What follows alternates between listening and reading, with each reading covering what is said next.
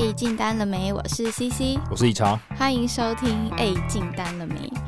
在节目开始之前，我来分享一个我这周的小日常。你要分享一个笑话？对，我要分享一个笑话。就是我那天去见一个客人，就是算是有业务离职，我去接这位客人这样子。然后那个客人就说：“哦，你们公司的东西好难卖哦，你们公司的东西真的很难卖耶。我最近手上有一个案子，可是我用 A 牌的，他们软体是免费的诶。然后我就说：是哦。然后他说：那你们的优势在哪里？请问他就把我们公司的名字念出来说：优势在哪里？然后我就说：我就讲啊，说我们比较有扩展性啊，未来的扩充性啊。”他说：“可是我客户只有四个 unit。”我说：“哦，只有四个哦，那你用免费的也不错啊。”因为他一直在跟我 argue 说我们公司的东西很难卖。他说：“就是因为很难卖，你同事才会离职。”这边一直一直讲。然后后来讲到最后，我也有一点就是想要跟他吵起来，我就开始很激动，我说：“没有，我们的优势是在什么什么什么地方。”然后他就一直跟我 argue，就就最后我就受不了，我就说：“大哥。”你就用免费的就好了吧？你一直就是叫他去用别家的产品？对，我就说，既然他的免费，那感觉是修个短袜，那你就用他的，没关系，我们别的案子再合作。然后等到大哥就回吼我，因为我就说没关系，就用他的。就大哥就回吼我说，可是我就是想要用你们公司的。不，那这个大哥有事吗？那我觉得这个时候就要反问他，所以那你既然。我们都不是免费，你又执意要用我们的原因到底什么？我就我就我就有点傻眼，我就说啊，不然你到底要我给你什么？然后他就说报价，我说哦好，哦，所以他只是在那边还一下而已。对，只是我觉得这是一个很很戏剧化的客户，他不管说什么，他手都要比一个东西，我都觉得很好笑。大哥，他他的血统里面有意大利，感觉是话剧社。好，是蛮有趣的啊，好笑。好，那先进入本周的业务高解师。好，这一则呢是来自于之前有呃告解过的小牛。他说：“我开车的时候都会定期去定期听你们的频道。去年去年一整年，谢谢你们的陪伴，很高兴偶然听到你们的 podcast。那我现在已经固定成为小粉丝了。今天想问的是，因为跑业务的关系，常常开车，每次的时间大概去都是一个小时的车程，回来又是一个小时的车程，花了很多时间在通勤上，也浪费了很多时间在放空。”宝贵的时间就这样不见了。除了听 podcast 之外，就是听音乐。因此，想请问理财和 CC，你们开车或是出门跑业务的时候，通常会做什么事情，或想什么事情来提升自己呢？嗯，时间管理大师的部分。我我觉得开车还真的比较难呢。他他说他都是开车，对不对？对，开车开车说实在，你还真的只能用听的，因为你开车你不能看东西，你也不能看手机嘛，所以。对，所以我觉得开车他可能就只能透过 podcast 去去去处理这些事情，不然就是避免避免常常要这样 开车嘛。而 我个人，因为我个人都是开车比较多，那我还蛮喜欢听瓜吉的直播，但我不觉得他全部都是以提升自我。但是因为瓜吉年纪比较大嘛，所以我觉得他有一些世界观跟他遇过一些事，是我这个年纪遇不到的。所以有时候常听他直播聊他以前在游戏业上班的事，我觉得还蛮有趣，还蛮有趣的。然后还有像是听一些其他的 podcast，像我很喜欢听一个 podcast 叫《时间的女儿》。时间的女儿在讲什么？他是在讲就是欧洲的中世纪新，然后现代史，然后讲比如说比如说呃伊丽莎白女王的故事啊那些，那讲的还蛮有趣的，就会让你以前那些背的很痛苦的历史课本活过来。然后他是用里面的一些。拜官野史，一些八卦，从八卦的角度，从女人的角度去切入看整个历史。OK，嗯，所以就是透过 Podcast 来学心智的概念。对对对，因为我比较不是一个呃很喜欢无时无刻都一直去听一些就是很。科技呀，职场啊，那种感觉就是超级干粮的东西。嗯，我比较喜欢听一些比较多元的。OK，我喜欢听一些艺术啊，然后历史啊这些东西。OK，多元吸收一些不同的知识，我觉得这是一个不错的方向。嗯，那如果是我的话，因为我现在在台北，我大部分跑客户都在台北。那如果就算下南部跑客户的话，也会可能搭高铁，然后转电车这样，所以我比较不需要自己开车。那呃，在如果是我的话，我在这种通勤的过程，我会通常会带一本书在身上。对，如果通常来讲啊，如果我在车程当中，其实主要第一优先会先回客户的信件，就是有时候你刚一个会议结束，你要发一个会议记录，呃，这个就是我会用这个时间，然后或是呃业主突然找你说，呃哪一个款项啊，你要去追款啊，或者是哪个发票你要记得开啊等等。那我觉得用这种通勤时间去把这些比较琐碎的事情把它完成。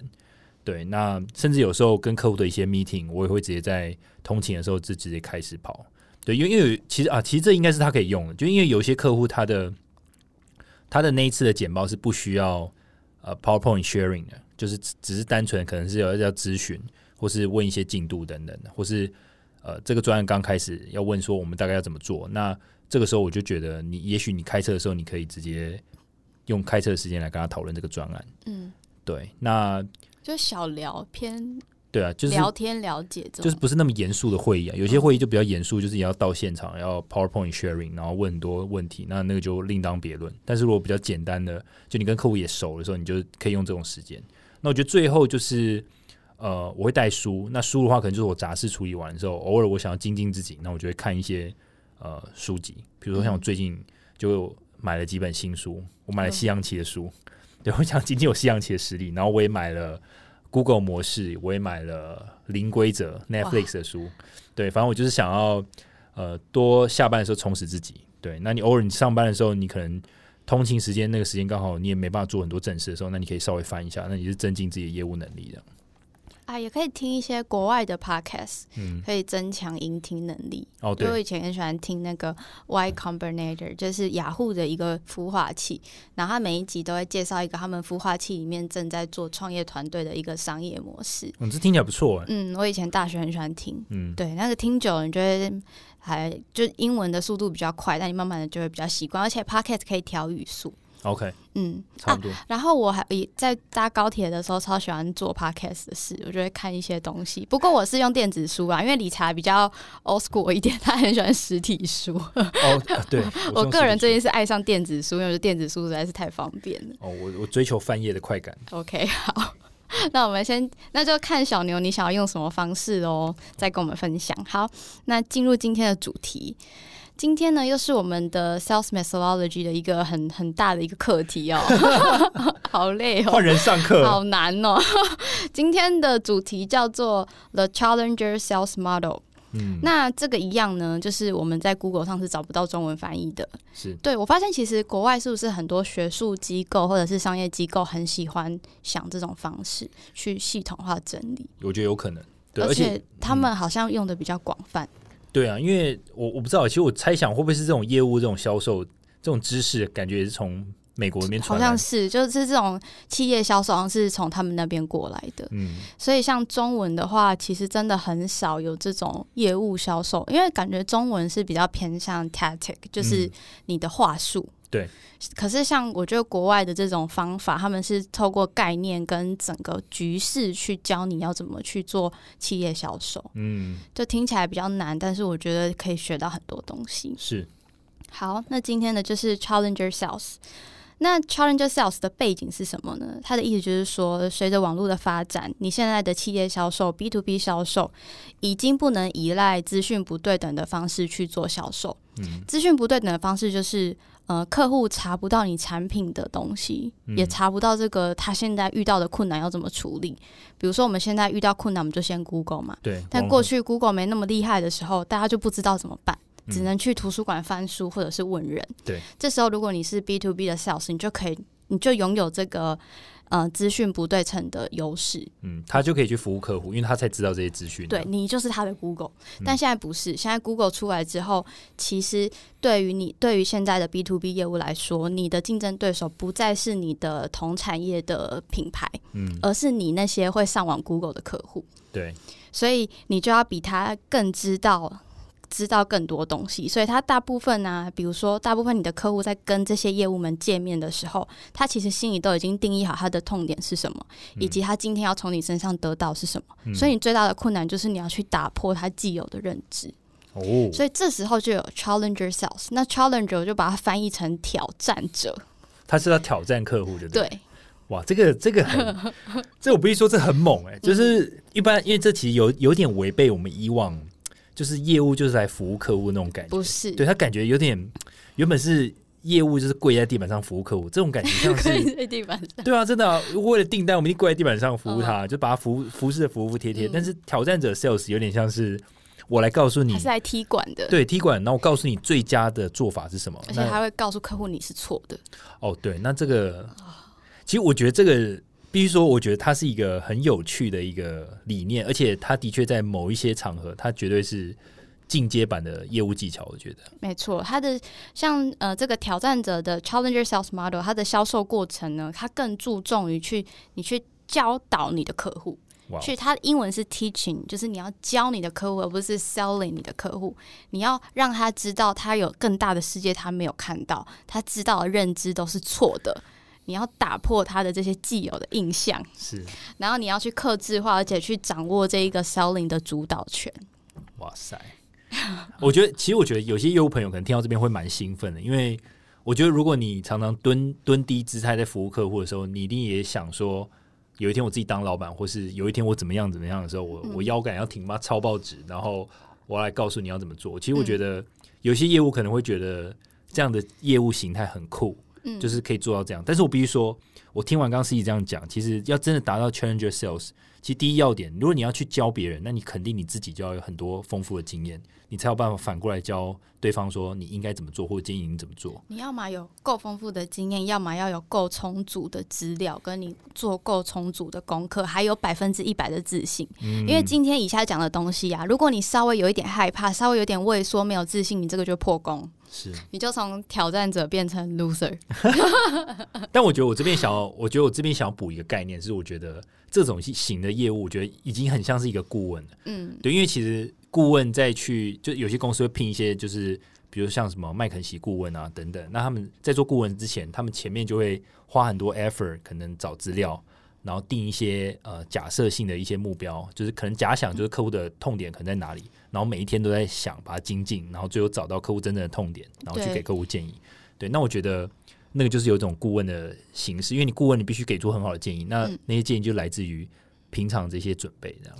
而且像就是呃，以顾问的角度来教客户东西的话，通常你就要眼光要放很大，你不能只局限于你这个客户的本身，你要放眼整个产业去找现在产业更远、更没有被注重的问题，但未来可能会很严重的挑战会是什么？嗯，对，现在已经不是他跟他品牌之间的竞争，而是他跟其他科技的竞争。你要看得出来这些东西，然后去教一些客户一些他不知道的事情。嗯，好，那在更进入更深之前，我先来介绍一下大部分客那个业务的类型。嗯，第一种呢，就是 the hard worker，埋头苦干的人，就是你办公室一定都有一位这种几位这种业务，你说每天在暴扣，对，整天就是埋头苦干，不是暴扣就是一直写 email，就是不会停下来的。嗯，再来呢，就是 the relationship builder，喜欢博感情、爱交际的人。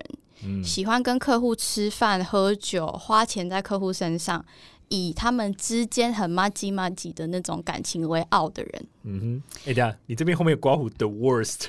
对，因为因为因为这个 challenger sales，他就是说，你的重点就是你要教客户，而不是在那边跟客户培养感情。哇，他说感情是最不值得一提的东西。OK，所以他就挂好 the worst。OK，对，再再来呢，就是 the lone wolf。业务孤狼，孤独的狼。对，就是你们办公室一定有一位业务是，他就是来无影去无踪，他一个人可以完成很多事情。他不跟别人合作，对对，他非常的独立，不跟别人合作，也不会问别人问题，但他就是一个人完成这些事。OK，有必要才出现。再就是 The Problem Solver，解题仔。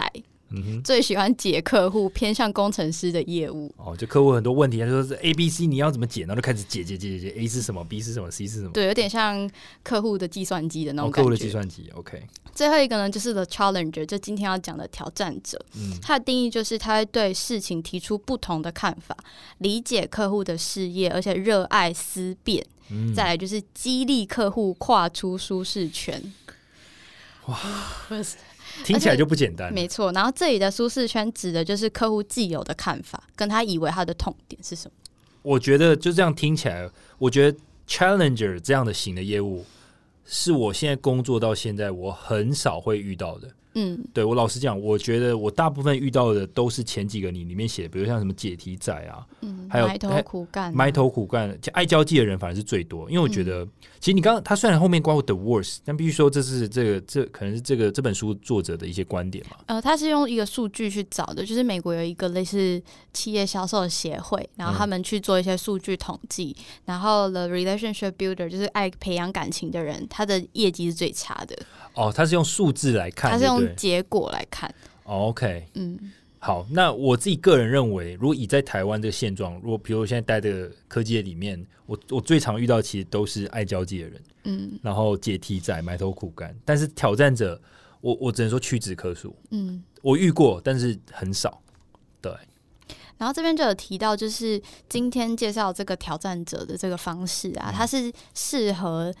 呃，进阶的业务，进阶出阶不行就出阶的业务，如果一开始挑战就做就使用挑战者的这个销售方式的话，很容易失败，对，很容易失败，而且很容易受挫。我我觉得是蛮合理的，因为你经验不够，你不可能比你客户更懂。那你就要去教人家，那就是会被打枪。对，而且这个资料很好的，就是他有帮大家制作学习单，就是你要怎么训练你自己去找到那个 the challenger sales 的看法。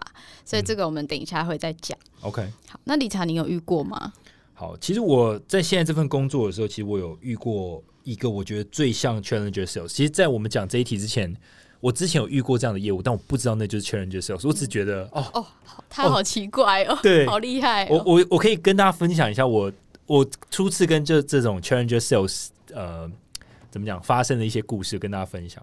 反正那时候我客户客户是做这种股票网站的，嗯，对，股票网站，然后他们要考虑把他们这些你知道股票不是会有很多图表嘛，就是股价图啊，或是他们历史走势等等，他们必须把这些数据转换成图表。那那他们就要做嘛。那本来就是把这种资料转换成图表呈现的厂商非常的多，嗯，当然他们之间的价钱算法也不一样。好，那于是乎呢，客户就找到了我，那我就说有没有一些建议可以给我？我就说好，可以，我帮你找某某某某原厂进来一起来谈这件事情。好，那我就找那个原厂进来。我们看就是其实，在会议之前，我大概只知道说，哦，这个原厂大概可能大概经验蛮足的，就是是很资深、很资深的原厂业务。对，那但是我不知道他会讲什么，我只我就感觉就是说哦，只是来提供一些 information，刚刚讲价钱大概怎么计算，仅此而已。那结果后来发现完全不是，就是大概前面大概是我先 briefing 一下客户的需求之后，然后稍微讲一下我们这边的架构。好，那我们就说好，那我们把时间交给这位原厂。好，原厂就进来嘛，就开始先问说他现在的商业模式到底是什么？他先从商业模式开始，然后客户就回答，就说是现在的商业模式，他们想要怎么做，以及未来一年两年要怎么做。嗯。然后这里的商业模式指的是那个 end user 他怎么卖东西，对他怎么赚钱，盈利，对怎么盈利，就是他的他的把这个股票的这些数据转换成图表之后，他要怎么获利？因为他下面这个客户他可能后面还会有很多个客户嘛，所以他要去想他的商模。原厂业务就问完他的商模之后呢，呃，听完然后又再问说，那接下来你想用我们公司的服务来来怎么去帮助你？然后也稍微问了一遍，然后他也稍微讲解一下他们的可以提供的产品。那最后呢，这个原厂业务就开始一连串就是开大决，就是讲说，我觉得你这商模不对，就对，就是挑战，直接挑战。他说，我觉得，我觉得你这商模没办法赚钱。他说，照你这样这样算起来，搭配我们的 license 这种计算方式，你是不可能回本的。而且这也不是一个对的模式。就是说，他就他就开始 challenge，就讲很多缺点。他说，照你这个商业模式啊，到时候如果客户要调整某一个部分，你就要全部重改。那你到时候内部的工程师又要全部在。可能熬夜就是短短几天又要赶出一个新的模板，这对你来讲这根本不符合经济效益，就你也赚不到钱。对，然后就开始，这只是其中一个。嗯，对他就讲说你根本不划算，因为现在的呃市场上客户的需求就是会常常需要克制化。那你若没办法及时的去应应这种克制化需求的话，那你你这个模式根本是行不通的。嗯，对，那你根本也不用考虑到我们这个 license 的版本。对，因为你这商业模式不成立，就从头到尾跟你要买什么无关，就是这个不 work。对，这不过他是在讲他的商业模式不 work。嗯，我其实我听了我非常心惊胆战，因为我想说，我请你来帮忙，我是来请你来介绍，来介绍，然后我想要希望你可以服务他。我用其实那种感觉像是你可以想一个画面，我是跪在地板上在服务客户。嗯，那我今天请另一个业务，其实我是希望我们两个一起跪在那边，然后希望客户可以给我们买单，就是啊，是就是给我们一点钱，那我们来帮我们做这个专案，给个机会这样，对那种感觉。我原本是类似，但没有那么卑微啊，但是就是弄成哎，但我心态是这样，但是。那我我带来那个原厂，他感觉像他突然站起来开始噼啪，你这个不对，那个不对，我就呃天哪，我是带错人了。我一度有一点这种感觉，但是我后来发现，challenger sales 的这种特质啊，一开始客户可能会开始从犹豫，就是因为被挑战了嘛，你就开始有点。站不住脚，站不住脚，然后觉得有点羞愧了，然后都难过，然后最后哎，觉得他讲的蛮有道理，也许应该往这个方向，他的那个整个感觉又慢慢往上回来。哎，你这里讲到一个重点，嗯，因为 the challenger sell 它会让客户经历 emotional roller coaster。OK，对，这就是你的情绪上的云霄飞车。所以他一开始会跟客户就是 warmer，就是会起手势，会跟他聊一下，再来就会否定客户目前的商业模式或者是目前的困难，然后客户的 emotional 就会 excitement 就降到最低，然后最后他慢慢的这样拉回来。我跟你讲，我其实我觉得以这个这个故事来讲的话，不止客户。是哎，他不止客户，连我这个 你们也在 roller coaster，对，连 partner 在里面，我都觉得我的心情都像 roller coaster 一样，就是由上到低，然后又再回来，嗯。对，那我觉得其实最终以结果来讲，客户是有因为他的建议，就是重新反思他们是不是要继续购这个专案。嗯，因为如果这个商模商业模式不成型的话，其实的确这个专业走不久，你就测试了三个月，那可能就结束了，就会浪费所有人的时浪费所有人的时间。所以我必须说，那个原厂优做的是对的，因为它节省了大家的时间，包含我的时间。因为如果客户这不成，那其实我后面当然也就不用浪费时间。对，所以这就是我碰到的。哦，好，我这边还要分享最后一个。哦，他讲了一句，对他讲一句话，因为我们最后就是讨论到前面就是商模商模讨论嘛，讨论到最后他就问说：“OK，那接下来假设好，比如说调整到某一个商模调整到某一个某一个地步之后，那接下来定价怎么算？那就问一下原厂定价怎么算？好，那原厂定价讲完就换我讲，就换我们这边。嗯，那结果我还没有讲的时候，我说我会回去算一下，对我会回去算一下，对，因为大部分的服务都 base 在我这边嘛。”那原厂就帮我补一枪，就说，呃，就是这个预算啊，这个这个，你要用他的口气讲，用他的口气是。反正这个这个原厂业务呢，其实他原本可能应该有在中国待过，对他可能在以前在中国上班，但是他他是新加坡人，然后反正他就说你你这个预算啊，你不用算很精准，对我现在不像模仿那个口音，他说。你这你这个预算这个算法算它算出来它是一个路，懂吗？嗯，你算完它是一个路，就你必经之路，你一定要去算这个预算。但是你没有走出那个路，你是没办法看到那个风景。哦，风景是什么？就是商模成功运行的风景。对，所以我就觉得哦天哪！我当下听我真的觉得很感动，因为我们常常就是被砍价，你知道吗？这个太高，那太高，那太高。但是这这个业务就直接出来，就跟我们讲说，其实你应该放眼的是更远的那个美好的风景，而不是前面这种。你在走这条路的这个钱，一个 license 什么的，对，因为你去计较这些钱，你一直计较，一直计较，那你这个最后看不到风景了，因为你这个模式就让不起来嘛。嗯，对，所以他就觉得你要先投资一笔，所以我觉得他的整个跟这个业务开完会的感觉，我觉得他把格局拉高了，嗯，而不是 focus 在一些我们传统上认为的小细节，包含呃，就是价钱，或是包含就是说我们是不是做不到，而是重新的去定义，reframe，对，reframe，重重新架构，然后。重新给客户一个思维，所以我就觉得哦，非常 impressive。你有你有觉得自己被上一课吗？我他他他开始讲的时候，我就狂抄笔记啊，就连他刚讲那个没有走出那个路，你是看不到那个风景，我就直接把它记下，因为我觉得我在中间有一段，我就觉得哇，这个人太了不起了。就他有一些有一些业务是虎啸型的业务，就是你感觉他在碰轰，但是这个业务是真的有所本，因为他用的是其他相关产业的案例，因为就是他有其他客户有做过，然后分享给他，那就更有说服力。又是原厂，嗯嗯，哇，好厉害哦，就很佩服，好想认识他哦。好，那就是刚刚理查讲的嘛，就像 Challenger Sell，它核心就是你要去定义你拜访客户前你的 teaching point 是什么，你要教他什么，你大概会知道客户遇到什么问题。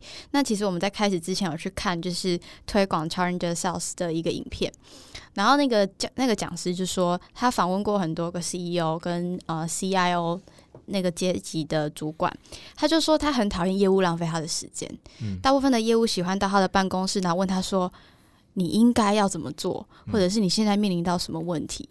但他们会觉得说，我每天有这么多业务来跟我讲，我现在遇到什么问题，为什么不是你来告诉我一些我不知道的事情？嗯，你们每天面对那么多像我们这种 CEO 的人，其他人怎么做，我应该要怎么做？为什么是我一直告诉你我需要什么？哦，就是就传统型业务都会问说，你现在有遇到什么样的痛点吗？对啊，你知道什么样的痛点吗？然后他的 CEO 就说，每天都要问回答五个业务，说我我遇到什么痛点？好像一直在回答说，我现在公司多惨多惨啊！其实我觉得蛮有道理的，因为。身为就是公司那种 C I C level 的人，应该每天都在面对不同的业务。对。然后每个业务都在问说：“你现在今年有没有遇到什么新专案？今年有没有新的状况需要处理啊？”然后这些业务冲进来就是我们公司的使命、愿景跟任务。然后我们公司网站上有什么产品？然后我们现在售价多少？还有多少 discount？这些 CEO 都会烦死。哎天哪！如果幻想自己是 CEO，每天都要面对这些，真的会啼笑，我就会有点啼笑皆非，不知道为什么。而且就是他们这个学术组织有就有做一些数据上的研究，他们就发现，虽然我们现在嗯很多企业销售会强调他们很在乎价格，嗯，但是其实一般的专案比价到最后，就是假设 A、B、C 好了。其实对他们来说，A 跟 B 跟 C，他们看到的是更多的是相同性，而不是差异性。嗯，比如说你买 A 贵一点，它服务多一点；买 B 便宜一点，服务少一点。那对他们来说，其实一样的程度是很高的。OK，那这时候他们在抉择的时候，他们就会去。更在意的是他们的那个销售的经验，sales experience，这个业务带给他什么？这个业务让他的感受是什么？是在浪费他八个小时，还是给他一个很珍贵的四个小时？你说愿意付钱让这个业务来听他上课的那种感觉？OK，就像你参加那个会议，你觉得你参加一个 roller coaster，但是你一直会印象非常深刻。是是是，真的。嗯，所以呢，今天就是他他有五个步骤，我们就是一起来想一下，我们要怎么成为一个 challenger sales。OK，哇，第一步，好，第一步呢就叫 the warm up。我把它翻译成温暖无害的起手式，就是第一步，你在面对客户的时候，你要先展现你的来意，还有你的专业度，同时保持客户的好奇心，然后也保持对话的互动性。那你要从客户目前面临的议题开始，不是问题哦，是议题，就是它层面更大的议题开始。开场可以先聊目前客户可能遇到特定问题的主题呀，然后对于他们痛点展现你的同情心跟同理心，嗯，就是从他的角度去看他现在遇到的产业的环境跟问题，嗯，那也从他的痛点出发。那业务可以分享，就像我刚刚讲，你可以去分享说你。你去拜访同样产业的其他公司，他们的经验是什么？他们遇到的问题是什么？以及他们有怎样的反应跟对策？那你可以透过你知道别的公司是怎么做，来证明你这个业务是有专业度的。OK，对，所以起手呃，温暖的起手式呢，除了温暖之外，你要建立你的专业度。OK，所以他他的这个方式有点像是我。我用我，比如我经手过类似的客户，他们自己现在遇到的 struggle 是什么？然后他们的预估想要的解法是什么？我就直接跟你分享。呃，也不一定要到解法，但你可以让他知道，就是你很遇过很多类似的客户，他们都面临一样的事情，所以可以让客户知道你面临到的问题，你不孤单。哦，就哦哦，就会觉得说温暖啊，就是说我不是唯一一个遇到 struggle 的人，对对，温暖，而且又不是装懂，因为你真懂，因为你知道谁也在经历这些事情。OK，对。好，那再来呢？就是那你在如何在这个前提让客户保持对你的好奇心，而不是一昧的只听你讲话呢？因为你前面讲的这些问题，其实都是你在聊一些他早就知道的事情，嗯，所以你要带入一些 facts and data，你要带出一些呃事实跟数据，嗯，因为客户可能会知道他面临的问题是什么，可是他可能不知道对整个产业来说是几个 percent。嗯，然后以及今年的销售量可能会影响到什么样的幅度？是，那其实这些你都可以在一些报章杂志或者是一些更深的产业报告去找的。所以你如果带出你的这些数据啊，你就可以让客户对你产生好奇心。他会对你好奇心，就是基于对你存疑，嗯，或者是他想了解更多，嗯。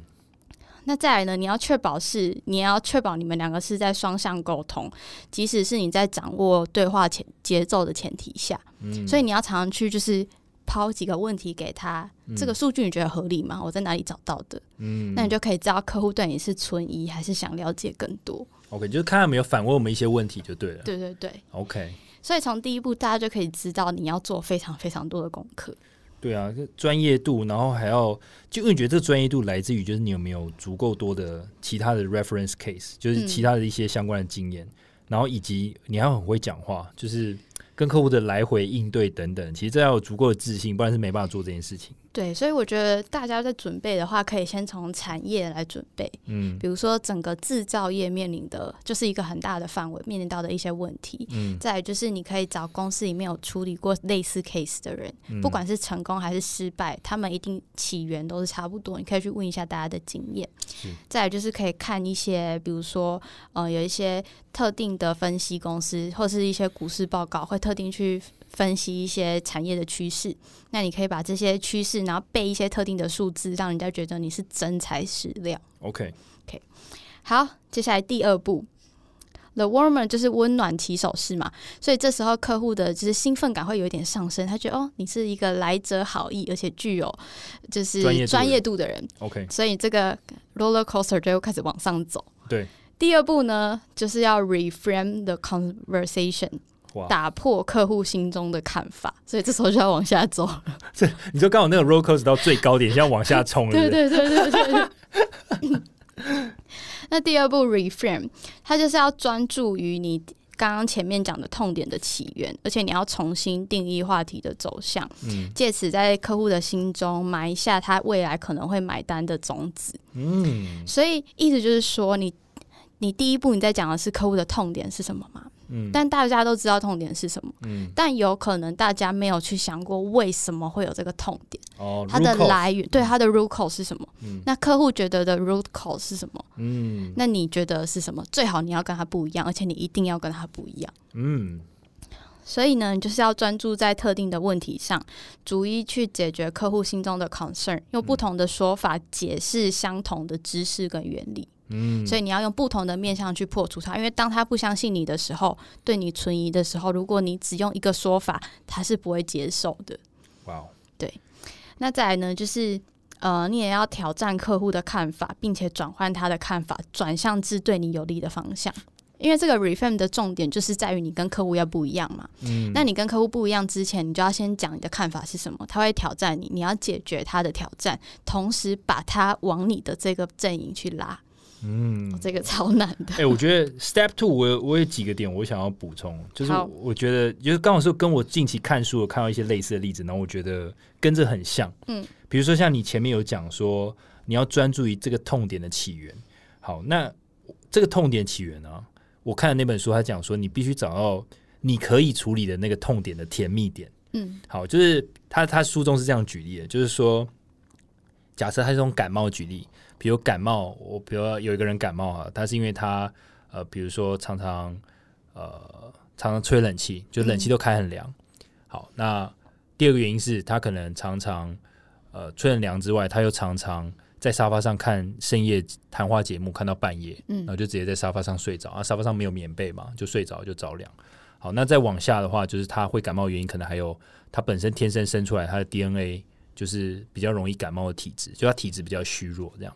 好，那就讲，我就简单讲这三个。那呃，第一个像他冷气开很冷，然后或是他吃感冒药去把自己让自己感冒可以消退，那只是只是很表层的处理法。就你你你感冒，那你吃感冒药，那这个其实并没有找到 root cause 嘛，对不对？对。可是如果你又往到，比如说他 DNA，就他 DNA 本身就比较体虚，所以感冒就是痛点。对，感冒就是痛点。啊，吃感冒药就是暂时解决办法，暂时解决办法。可是因为你这样其实并没有找到 root cause，对对，那可是 root cause，如果你后来发现是他的 DNA 缺陷的问题，他比较容易体虚，比较容易感冒，那你你是没办法去改变他的 DNA 了，嗯，所以那这个也不对。就是虽然你知道他的 root cause 可能来自于此，但是他对你没有帮助，对你没办法帮助，而且你也没办法解决，因为这个这个方法太困难，就是太难了，太深了。那中间点就是说，哎，我们后来发现就是说，啊，原来他可能在半夜，比如说。常常喜欢看深夜节目，那导致就是说他会在沙发上睡着，然后就着凉。那这是稍微可以调整的，因为呃，因为如果我们可以改变他的这个喜欢看深夜节目的习惯，然后不要在沙发上睡着，那他就比较不容易感冒。那我们可以的提供的解决方式就不是只是感冒药，因为感冒药有点像是你感冒的时候再给你药嘛，再去吃。那解决办法就可以变成说，我们把深夜节目预录，那之后可能在比如下午六点的时候，晚餐时段他就可以看，他就不用。着凉，着凉。对，那这个就是比 DNA 来讲更有有机会解决方法，又比只吃纯粹吃感冒药来的没有那么就是表象。就你你你是找到一个甜蜜点去解决，所以我就觉得跟你这个找到痛点的起源有点关联性，就是要找到那个点，然后去重新的去帮客户把问题解决。这样就是他原本可能觉得他就是吃感冒药就好了，所以你要跟他说不是。对，没错，错了，是你应该去往下挖掘。那我觉得这就是一个 challenger sales 他可以做的事情，这样。对，所以在 reframe 的第二步呢，就是 step two reframe，你就是要去转换对话的走向。那这一个。部分呢？假设你在第一步的时候，温暖的起手是，你是呃，比如说让他觉得你风度翩翩呐，百分之八十的自信心。但你但你到第二步的时候，你就要有百分之百的信自信心跟把握，嗯，不可以觉得畏畏缩缩。所以你拜访前一定要把功课都做好，把你要 reframe，你要教授他的这个 teaching point 是什么，把它定义好。然后让客户对你虽然的看法感到存疑，但是他对你是信任的，他相信你这个人专业度，也相信你说的话，只是他还是有点摇摆不定，嗯，因为他有他自己的看法。那当客户在信任你的同时，就会渐渐的、慢慢的对你的其他的方案感到敞开心胸。所以你要很呃很这个重点就是这个步骤不是销售。第二步的 reframe 的重点不是销售，它是要唤起客户的好奇心，让他们用新的方式去思考他们目前遇到的问题。嗯，我我觉得这个，我我我觉得我也有点感触。说实在话，我觉得这一点，我觉得是一个一个转折点。嗯，对。那我觉得我个人啊，我现在听你这样讲，我觉得他的这种，因为你说这一步步骤是他用新方式去思考嘛。对，我我觉得它的重要性很重要，原因是在于说，有些客户他常常会有他既定的一些。意识形态或想法，就觉得这个就是这样这样这样这样，然后就开始跟你讲说，我价钱要多少多少。可是，当如果我们有办法，就是类似这种顾问的方式，去帮他找出痛点的起源，然后可以跟他讲说，你现在应该要怎么想，因为其他同业也遇到一样困难，那他们是怎么做的？那他如果愿意改变他的思维，他就不会纯粹只 focus 在价钱这种事情，而是。变成说，那我要怎么让我的公司可以变得更好？因为他要问你价钱规格，就是吃感冒药简单的做法，简单又快速又有效。那你要把他从那个他舒适的那个路拉走，拉到一个位置，他突然不知道要怎么办，但是他会听你的引导。哦，你先把他拉到一个，哎，他他还没有走过的路。哦。所以如果说，那我可不可以这样讲？如果像一般的 sales，如果他只会谈价钱的话，你就在让客户在一个他原本就知道这就是啊，这 A B C 的，你就是让客户去领导这个销售权利了。但如果你把他带到一个他不知道的地方，哎，他突然没有来过这个地区，他不知道往哪里走的时候，他就会相信哇，因为只有你手上有灯啊。对。哇。哎，这个这个很屌哎！比如说这个，如果说刚好。比如说，这个客户可能有三个业务在跟他 compete 啊，就是要去抢这个客户。那如果你又是唯一一个可以把客户引导到一个只有你知道的一个高度或者一个森林里面，那就只有你有办法把这客户带出去。对啊，就是可能其他两个业务都在卖他药丸，都在卖他感冒药丸，只有你带他去一个不知道的地方，哇，就可以看其他风景。对，我靠，他不一定会跟你们三个其中一个人下单，但你一定会是他那个最有就是印象最深刻的人。嗯，这这个 step two 我非常印象深刻。对，step two 就是那个云霄飞车往下跑的时候。对，我觉得是最 key point 的，但是也也是最挑战的。对对。那第三步呢是呃 use emotions。就是让客户跟品牌方案开始产生连接。嗯他说，不论你的产品功能有多好，其实情绪跟感受在企业销售中还是扮演非常重要的角色。而情绪的影响力，就是要从呃 storytelling，你要从故事开始，从相似的客户开始说起。比如说，嗯，今天我去拜访理查，嗯，那我去拜访理查的时候，我不会。从理查身上开始讲，我会从理查的同业开始讲。我会跟他讲：，哎，你的同业因为执着于既有的方案，不采取我们公司给的新的想事情的方式，因此他如何失败？哇！他如何造成反效果？OK，对，那带来什么后果呢？然后也带来什么后果让客户知道。那之后再聊一位另外一个跟你一样是同业的客户，他采取新的做法，他遇到什么样好的 benefit，跟他遇到什么样好的经验跟故事。OK，就是有一个正例跟反例啊。对，那数据显示呢，九成以上的采购决策在潜意识中或多或少都还是会受到感性的影响，毕竟客户是人。嗯哼，OK，对，所以透过说故事 （storytelling） 的方式，业务去分享他相信的成功案例，让客户对品牌产生连结，而且对品牌是他个人对品牌连结，然后也跟你有所关联。所以在此同时呢，客户会开始想象他如何从你的方案获得 benefit，他也会跟你想象，呃，他之后如果跟你一起做案子，他得到好处的可能性。嗯，那。客户就会从在在呃 emotion 的这个阶段渐渐 onboard 你的新方法。如果你再补上一季 facts and data，它就可以更强化你的销售。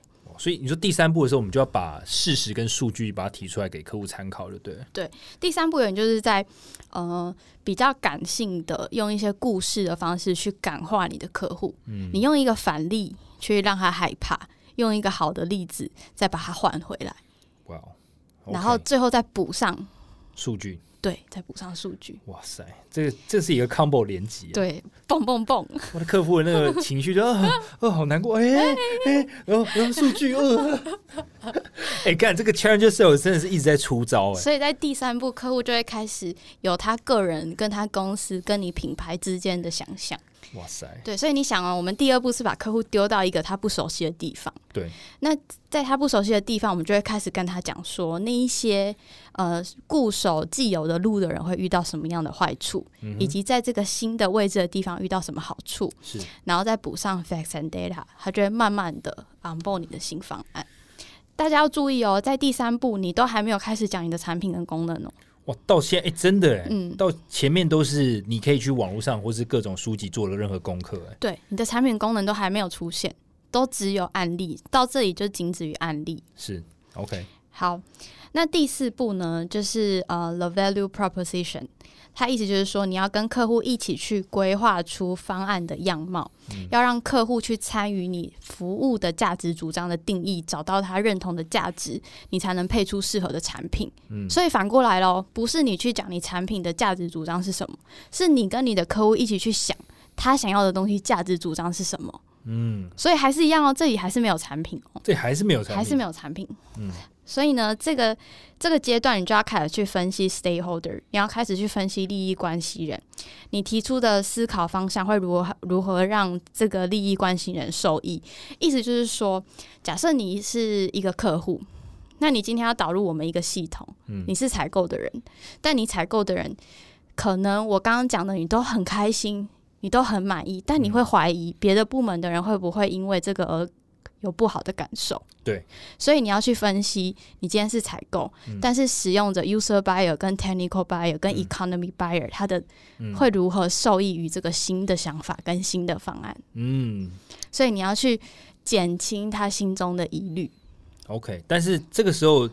呃，应该说那个产品的应该是已经提出来了吧？产品已经提出来，还没，这个时候也还没，还没。就是你这个新的想法，我们前面不是有跟他讲一个他新的想法要怎么走吗？嗯，这时候客户就是在一个未知的地方，我们开始帮他画那个未知地方的路要怎么走。对，但是产品还没有出来，他还没有看到产品。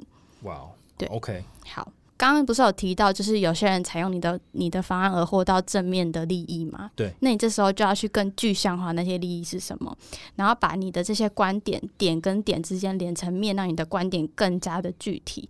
所以你这个销售的过程是抛。马拉松而不是短跑，你要非常耐心，你要去回答你客户心中所有的 uncertainty，因为他在一个他没有经历过的思考方式，他没有走过的路的时候，他一定会有非常多的疑虑，而且他也不会想要因为买一个他没有买过的东西而造成其他人的困扰。OK，所以我我可以这样理解，就是你在呃第三步的时候，你是先讲一些反例跟一些正向案例，跟客户大概讲一下，如果你使用了。也不是使用，是使用了我们的服务，然后他他最后可能会达到效果是 A 跟 B 可能是长什么样子这样。然后到第四步的时候，是反而是我们要跟客户一起规划出可能对这个针对这个客户可可能合适的方案长什么样子，我们一起讨论。对，就是有一些业务一般业务的销售方式，他会 boom 丢一大堆十个方案给客户，对，然后每一个方案都讲一次。但 Challenger Sales 不是，他把他定义问题的走向，挑把那个 narrow down 你。可能会喜欢的方案，从这些方案里面去举举反例跟举正例，然后到这边的时候，你就是要在这个阶段去说服你的客户窗口，并且要在这一步去帮助他说服企业当中的其他人。你的客户不可能采购一项只对他有利而而有害于其他同事的方案，所以在这一步 value proposition 这一步，你除了让他放心之外，也是教授他如何在公司中推广你的。观点跟看法，就是你他把你拉进来的价值主张到底是什么？此阶段还是一样不是产品的阶段，而是分析相关利益的阶段。如果有画出对大家都好的方案的话，客户基本上他就已经准备好要接受你的产品。OK，我觉得第四步说实在，我也觉得蛮有意思的。那我觉得这跟之前讲 Medic 有关，就是装脚，装脚就是 Champion 那部分嘛，就是。因为其实其实不止庄脚，就是 champion，然后 economic buyer，就是庄脚跟呃呃产品的决决策者，就是决定要购买的决策者，甚至采购 user buyer 采购等等，全部都要进来。那其实我觉得这边讨论方案有点像说，哪一个方案是大家共同觉得是最好的，就是每个部门都觉得 OK 的，那我们再。针对这方案提出一个公司的产品，那那个产品可能就是下一步。对，下一步呢就是 the product。嗯，呃，你把所有的疑虑啊跟担忧都处理之后，你就可以带出你的产品，你就端出那个与你们先前讨论的 value proposition 完全符合的产品吧。就这样。哇塞！所以这云霄飞车完，这走了前面四步，客户的心情 up and down，然后最后最后最后那一步，我的产品才出来。对。哇！Oh my god！所以客户就是从 the warmer 慢慢的往上，然后再从 reframe 反思问题，他就往下，对，然后又到 use emotion，那又再往下一点，然后再慢慢的再从价值主张慢慢的一起往上，因为你们一起共知你们未来的蓝图，然后最后在最上面就是 the product。哇，这真的是一个起承转合的概念。我觉得，其实我觉得它的。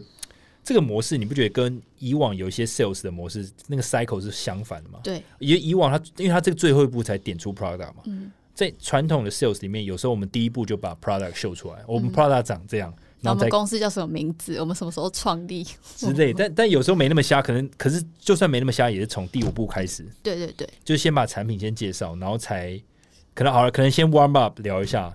对，但是然后就就把产品带出来了，并不会到 reframe，就是。打破客户心中既定印象，这个我觉得就是一个关键的一步。我们会顺习惯顺着客户的毛摸，怕惹他生气。对啊，而且而且，如果就这样看来这四这五步啊，有时候我们甚至会直接就是温暖起手是玩，就直接跳到第四步，就是直接跟客户去讨论 value proposition。对，可是没有那个 reframe 的过程。可是我我之所以这样觉得，那个顺序很重要，是因为如果你没有那个 reframe 那一步，就是第二步的这个打破客户心中既定印象的看法的话。你直接跳到第四步是没有用的，因为客户他一样有既有的认知，然后你也没有带给他新的一些想法，那客户就不会去采取你现在的产品。对，对，哇，这个就会变得流于一般的销售方式，他的情绪整个就是平的，他的那个兴奋程度就是平的。但如果你有前面 reframe，你会让他有一点害怕，嗯，然后他有一点。不知道怎么办，怎么办？然后再被你拉起来，被你救起来，这样。对，因为听说你要有解法，然后就哇哦。对，其实我觉得这很关键。其实我觉得有一种，其实我这样我这样听完，我必须说我有一种感觉，那种感觉像是你在健身的时候，如果你肌肉会长出来，通常是你要必须破坏你的肌肉，那你肌肉才会重新生长出更强壮的肌肉。那我觉得以这个销售法来讲，它也是必须先把客户的既有的认知先把它破坏掉，因为你要把它破坏掉之后，它才有机会长出一些新的想法。那这个新的想法就是一个，你把客户引导到哪里去，那就是决定权在你。那你可以在你刚好有手上有解决方案，你就可以引导客户到你想要的位置。那最后再带出你的 product，那那 product 就一定会是可能客户会满意的。对，但是第一步也超重要，就是你一定要建立你的专业度，你后面这些才走得起来，不然就会是你一个人在那边演，但你的客户他的兴奋程度完全没有改变，因为他一开始对你并没有信任，他完全就是不相信你，他不知道你在干嘛。对，所以其实我觉得每一步骤都环环相扣。嗯，如果你一开始没有建立足够的专业度跟客户的好奇心，他根本不愿意听你说下去。他可能一开始就否决你，就觉得你不懂我们这样子。对他觉得你你你一个小毛头，你在说什么？哇，这个贵为这个进阶版的销售技巧，真的是真的是有有点那个，嗯，有点难。好，那相信大家听完我们这五步啊，会觉得哇，challenge yourself 真的是超屌的，感觉 感觉真的是用了就可以拿到超多订单。但我相信你们应该也跟我们一样，也还是不知道从何开始，对，要怎么去练习，怎么怎么要怎么样讲出那个客户非客户既有的想法，去扭转他的想法。那他就有出一个学习单，可以大家让大家去练习，要怎么去 reframe 客户既有的定义跟想法，以及他产业的痛点，跟你要提出的 insight，那个会让他有好奇心并保持存疑的观点是什么？那大家可能就会想说，那这个观点我要从何去找？是。对每一个客户一定都会有一个非常明显的痛点嘛？对，那你就可以从这个痛点去延伸两个方面去找。第一个是 misunderstood cause，就是误以为痛点的来源。对，就是误解、误以为痛点的来源，就可能你、你、你根本的 root cause 根本不是来自于此，但你却误以为是那个方向。对，对，那这是其中一个。对，你可以从客户他以为的那个来源去挑战，嗯，去挑战会不会他误解这个东西。是。好，那第二个就是 unrecognized problem，还没有发现的，对他客户目前还没有发现的痛点，他还没有意识到这个未来会成为一个挑战的点。对，这两个从可以从这两个方向去想，就可以建立你的观点。那这个学习单我们到时候也会分享给大家去做练习，那也欢迎大家就是练习之后来跟我们讨论一些看法，因为我们自己也很需要练习跟讨论。对，所以那个学习单里面除了有一开始你要去 teaching point 是什么嘛，就是对。你要教客户的到底是，或是改变他到底是哪些项目？它后面还有包含你实际上你要打破的一些既定印象是什么，或是你要还有他他有放哪些？他有放 warmer，就是你要怎么去从温暖的起手式开始？OK，就是把一些你你可以做的这些 step one、step two 到一 step 五，可以你怎么做把它写出来，这样。嗯嗯哼。好，那希望。今天有带给大家一些新的想法。今天我们也是你们的 challenger，我们带给你们不一样的销售 方式。我觉得你这 ending 很好。我觉得这真的 challenger sales，它不只是挑战了客户，它同时也挑战了传统业务的销售模式。对，因为就像我们之前面讨论，我们常常就认为客户是服务客户嘛，就是我们就是客户想想要什么，我们就顺着他的想法去走。那客户讲 A，那我们就说好，那对 A 我们有解决方案，那你讲 B，我有 B 的解决方案。但是 challenger sales 不一样，它反过来，你讲的 A、B 都不对，你的问题在 C。对，C 的话用什么方法你才解掉这个问题？其他客户也面临一样的问题，那他也是用这个方法把它解掉了，不要再限于 A、B 了。没错，老板常最常说，业务最大的成本就是时间。嗯，今天你的客户如果他以为他很懂，但是他最后迷路了的话。浪费的最大的成本就是你的时间。Oh my god！所以 Challenger Sales 呢，就是你要是那个手拿地图，而且知道未来的风景在哪里的那个人，把并把客户带到那边，你就可以用最少的时间获取最大的销售。看，我觉得 Challenger Sales 这样听起来是一个最强导游，哎，嗯，他都知道怎么走，哎，你知道吗？就是我的指南针，你跟着我走就对。没有没有没有，不是往那边，那边是往你走哦。同学回来回来，往这边走。而且还不走一些马路，要走一些比较特别的地方，这样。哦天哪，这个好，我觉得这个蛮值得学习。而且我觉得跟 Medic 完全不一样，就是 Challenger Sales 讲的比较偏向是一种把客户带回他原本既有价值观，然后走回一条。业务认为的正轨上面，而且我觉得比较像，有点像谈判的感觉。对，而且那个谈判，说实在话，你还真的要有足够的自信，才有办法跟客户这样起起伏伏，就那个情绪的起起伏，我觉得是需要练习的。嗯，对，就是没有练过的业务，这千万不要轻易尝试，我们没办法保证后果会如何。对，我们今天就把这个 Challenger Sales。交给大家，那业界就准备好吧，有很多挑战者要来挑战你们的。没错没错，大家加油！尤其资深，我因为我们听众应该有一些蛮资深的 sales，如果平常有在用 Challenger Sales 的，我也希望可以听到你们的分享。嗯，我觉得这个。很想听一看，有在做这件事情的业务，你们是怎么做的？对啊，或是如果你没有遇过那种很特别的被销售经验，也可以跟我们讲，因为可能他就是用 challenger sales 的方式，你被使用了，对对对，OK，可以。就像我遇到的那个很厉害的业务，对。好，那今天就到这边喽，谢谢大家。我们的 Podcast 每周三更新，我们在 Apple Podcast、Spotify、Sound On、KKBox、First Story 和 Mixer Box 上都有更新。现在 Mixer Box 上有会员专案，欢迎大家去支持哦。今天就到这里了，大家拜拜，拜拜。